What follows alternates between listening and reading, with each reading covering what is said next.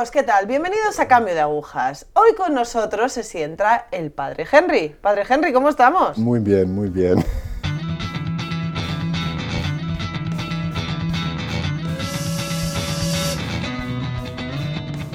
Vale, vamos a empezar un poco por la infancia. Muy bien. ¿De dónde es, Padre Henry? Yo soy de Estados Unidos, Perth Amboy, New Jersey.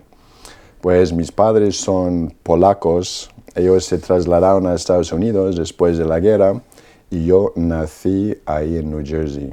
¿Cómo cree que era su familia? ¿Era Pues católica? oh, muy católica, eran pues polacos, practicantes, muy religiosos, eh, rezaban mucho, rezaban el rosario en el casa, también pues leían la Biblia, libros espirituales, siempre me enseñaban la fe. Vale. yeah. ¿Usted practicaba la fe en ese momento de la niñez de algún modo? Sí, cuando era niño mm, estaba bastante receptivo a la fe. Mm, Lo, lo tenía los ejemplos de mis padres y también pues yo fui a misa cada domingo y también mi madre me apuntó ¿no? para ser monaguillo. Y yo estaba monaguillo en mi parroquia por seis años.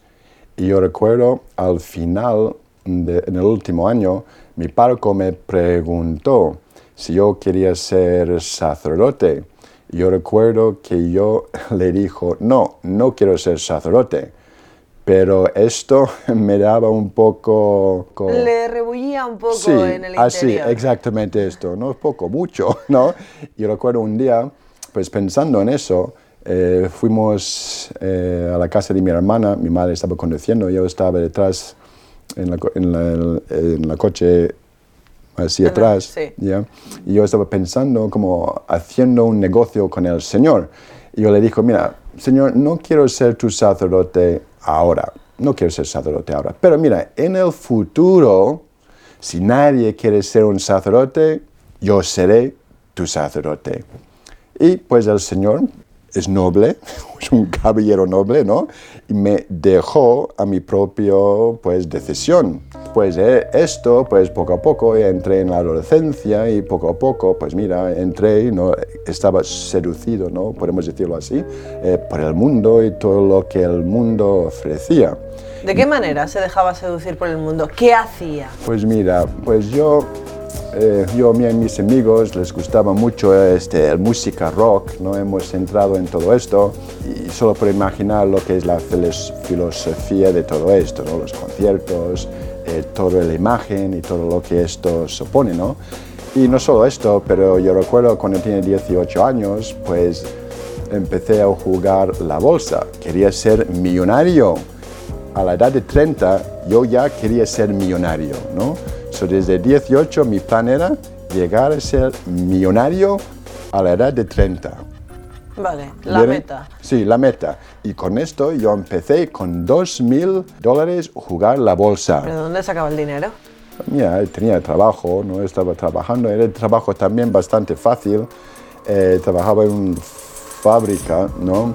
Era, como se dice, estaba eh, conduciendo un torito, ¿no? Así, un tipo de- Vale, sí, una grúa mecánica Así, de estas. así, vale. así, ¿no? O sea, mira, estaba trabajando en casa, eh, mi madre dejaba pues estar ahí con, sin pagar rentas o todo el dinero que yo estaba gastando pues era en, en el banco, ¿no? Y empecé a pues eh, jugar la bolsa a 18 años. Y pues eh, poco a poco estaba ganando dinero, más dinero, más dinero. ¿Y a todo esto el señor no llamaba en ningún momento? Pues mira, con esto es como yo metido en el mundo, es como me olvidé del Señor. Eh, siempre había como señales, creo, pero yo estaba muy fijo en esto, hacer mi vida. Estaba con mis amigos, tenía mis planes, eh, todo estaba bastante bien, he tenido trabajo, solo trabajaba pues cinco días, tenía los fines de semana libres, estaba gastando basta- ah, ganando bastante dinero, tenía vacaciones, todo estaba bastante bien, no tenía muchos problemas. Hasta yo recuerdo, mi padre murió. Yo tenía, yo creo, 22 años y mi padre murió. Y esto ya empezó a como cambiar las cosas.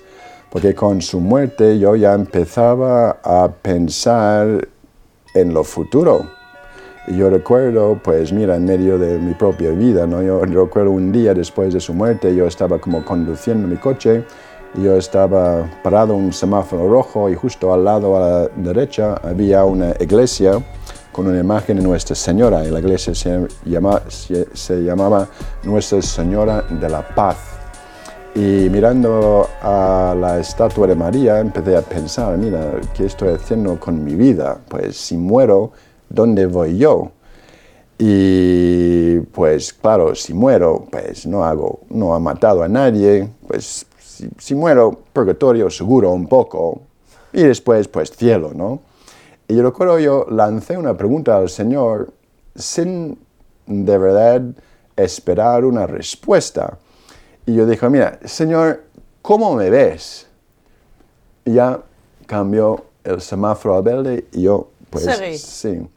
Y luego, pues, esta noche fui a dormir y tenía un sueño muy curioso, sueño normal, era un sueño de un boletín de notas, pero debes de tener como asignaturas, como filosofía, asignatura, eh, perdón, eh, geografía, geografía matemáticas, etcétera, ¿no? tenía las virtudes y yo no tenía buenas notas. Bueno, vamos a dejarlo así, no tenía buenas notas, ¿no? Y esto me, como me, me, asustó un poco.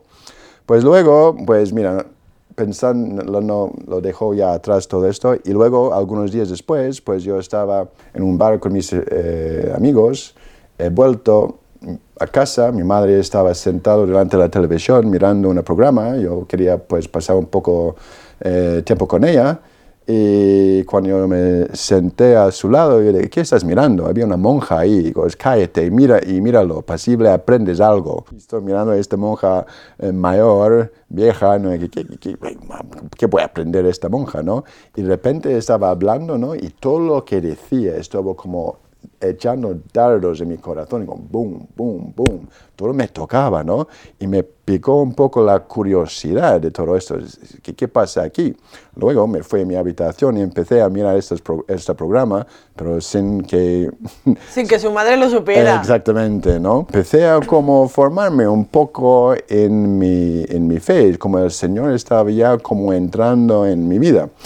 Y poco, yo recuerdo un día yo estaba mirando este programa y había un sacerdote y de repente él, él señaló o puesto su dedo ahí en la cama y lo dijo, si tú no cambias tu vida, tú vas a ir al infierno. Y yo como, mira, no hay, no, no hay nadie aquí, soy yo, pues ya estoy pensando en este boletín de notas, que es pues no, pues muy bien, adiós, cambia el canal, no, no quiero oír esto, ¿no? Y como me olvidé esto.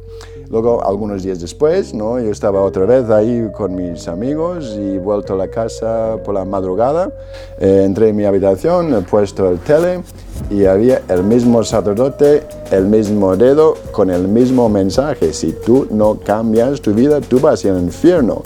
Y en este momento me, me, me tocó tanto mi corazón que yo caí en, el suelo llorando. Mira, en, este momento yo tenía, mira, tenía pelo largo, estoy llorando como una Magdalena. Señor, no quiero ir al infierno, Señor, yo no quiero al infierno. Te prometo, voy a confesarme y ir a misa cada domingo. Y con esto yo empecé a ir a la misa.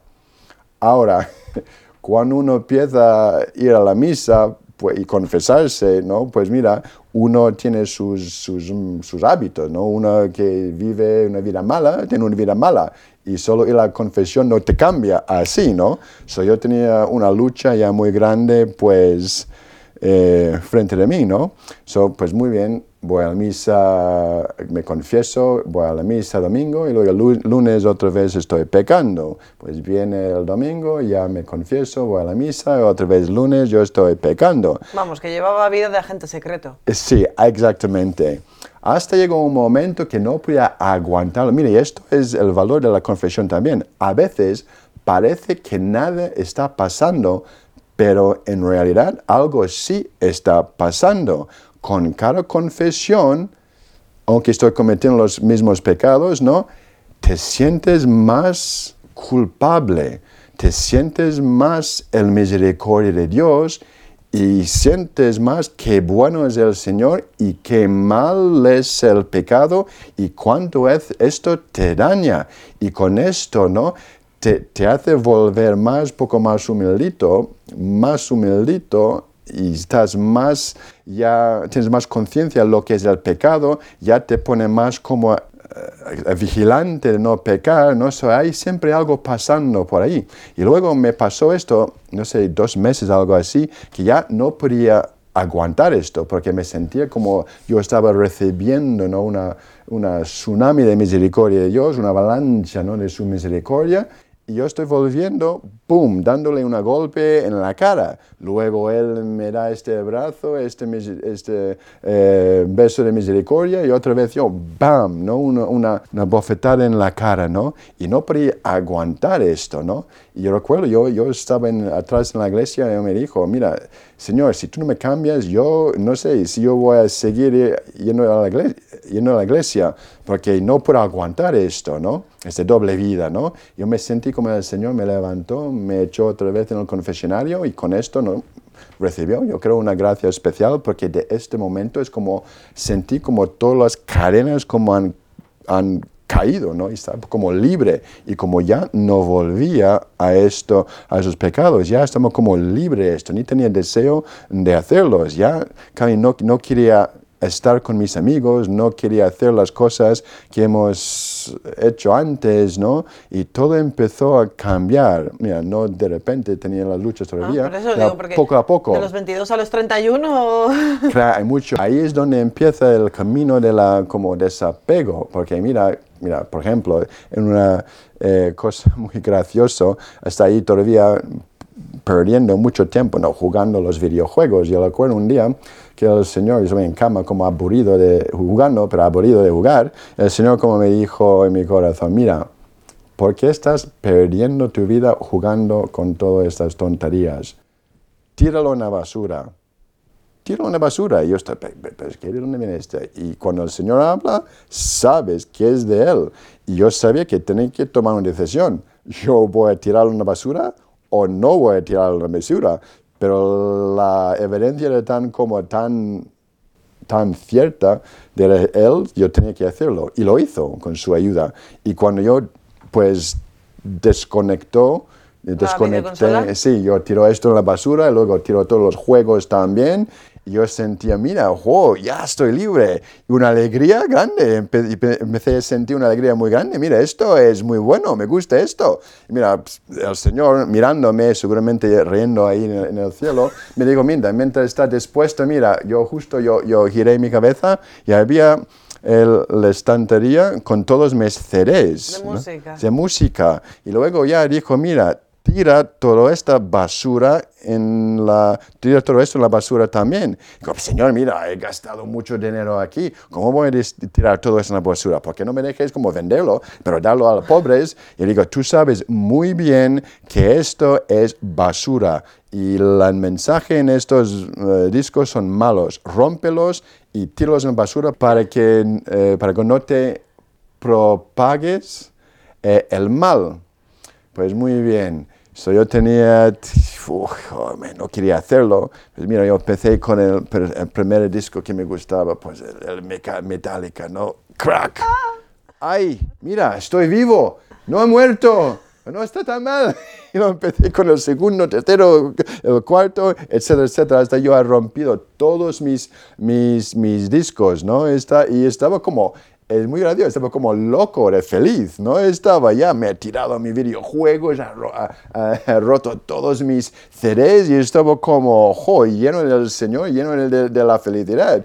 Ya estoy libre. Y es muy gracioso porque justo el día después, ¿no? Yo recuerdo, yo tiré todo esto, yo saqué todo afuera, ¿no? Para la basura. El día, el día siguiente, pues cuando yo estaba en mi habitación, pues pasó la, el camión que recoge la basura. La basura. Y yo recuerdo, yo estaba, durante el verano, las ventanas estaban abiertas y justo yo oí ah, mira, mira lo que he encontrado, aquí hay una eh, eh, Videoconsola. videoconsola y todos los juegos. Y yo, vi, yo me acerqué a la ventana y lo sacó de la basura y lo he puesto lo en el camión. Pues mira, el tesoro de uno es la basura de otro, ¿no?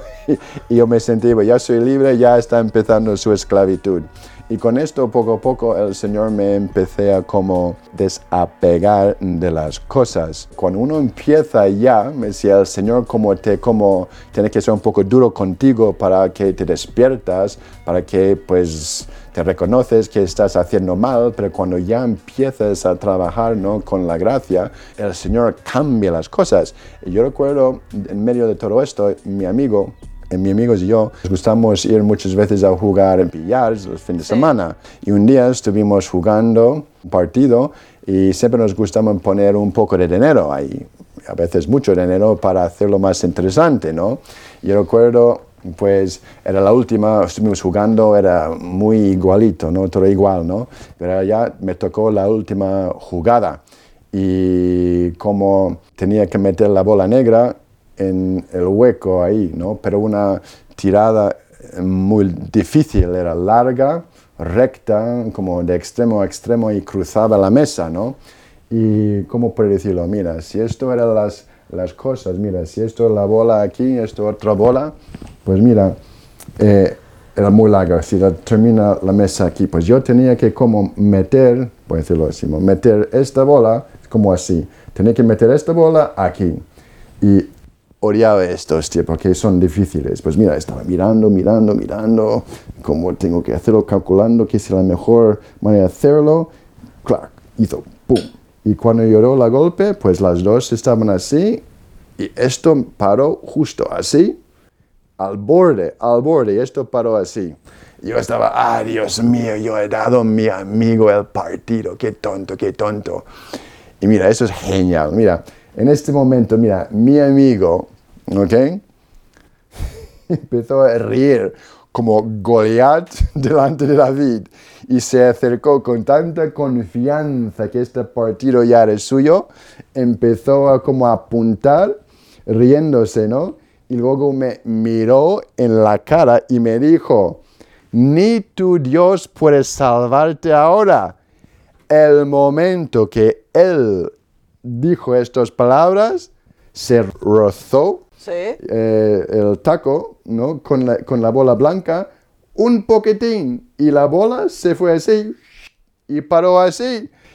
Y luego digo, ya, mi Dios no puede salvar, salvarme ahora, pues mira, clic, lo he hecho, ha puesto esto dentro, cogí el dinero ah, no debías, ah, eh, eh, eh, ¿cómo se dice? Tentar a Dios así, ¿no? Dios te ha visto y Él sabía lo que has dicho y tenía que ayudarme a ganar. Y Él quedó de piedra, ¿no? Con boca abierta, como blanco a lo que ha pasado. So, esto es una cosa muy bonita porque eso siempre me recuerda, ¿no? En los momentos difíciles, ¿no? El Señor siempre puede salvar, aún en momentos los más difíciles. Pues muy bien, siguiendo con todo esto, pues todavía quería casarme. Pues muy bien, ya he dejado hacer cosas malas.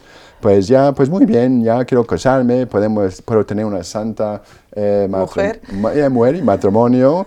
Pero todavía no estaba pensando, no, de verdad no estaba muy novato en todo esto de la santidad, no, no tenía ningún guía, no sabía nada, solo lo que pues aprendí de Madre Angélica, pero todavía esto era el- mi deseo, ¿no? Puedo tener una santa mujer, una, una, familia, ¿no? Muy bien. Luego yo, yo recuerdo, yo tenía una novia y pues eh, solo estuvimos saliendo como un, un año más o menos y yo recuerdo, pues de mi punto de vista todo estaba, bueno, no estaba bien en el sentido todavía bien, bien como Dios quiere, pero yo, yo pensé que todo estaba bien, ¿no? Y de repente, pues em, ella me dijo, mira, vamos a dar un paseo. Pues muy bien, vi un parque al lado de, de su casa, fuimos ahí, eh, todavía oscuro, ¿no? La luna estaba ahí llena, ¿no? Y de repente me dijo, mira, yo estaba pensando y yo, cre- yo creo que sería mejor si nosotros nos eh, eh, deja- eh, dejamos... La de relación. dejamos la relación.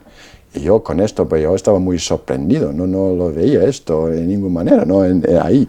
Y de repente, pues mira, yo, pues, ¿qué, qué pasa aquí, no? Las lagrimitas, ¿no? Pues, pues, pues, ¿qué pasa aquí? Y luego ya, ya le, le dijo, pues mira, pues, pues, tú me has dicho que tú me amas. Y ella me miró con un sonrisita y me dijo, mentí. Así. Así. Vale. Y yo, ¿qué? Y eso, pues, ¿no? todo se cae abajo ahí, ¿no? Y mira, yo quiero, el Señor es genial, aún en cosas así, lo deja con enseñanzas. Y mira, cuando no lo veo y lo pienso ahora mismo, ¿no?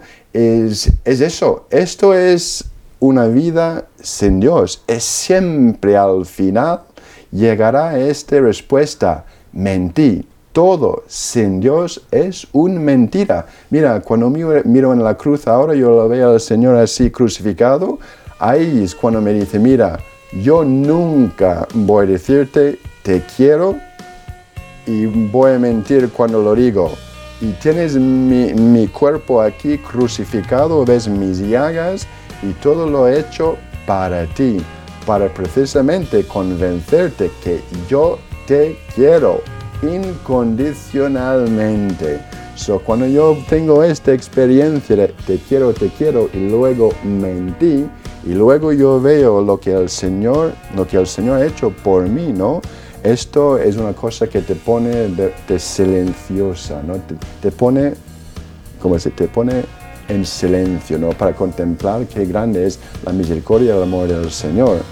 Y mira, no todo, y por eso es esto mi vocación, yo creo es un poquitín del ejemplo de esto, porque mira, donde yo estaba, en estos eh, Derroteros. derroteros, ¿no? en el concierto a concierto, ¿no? en estas cosas locas, ¿no?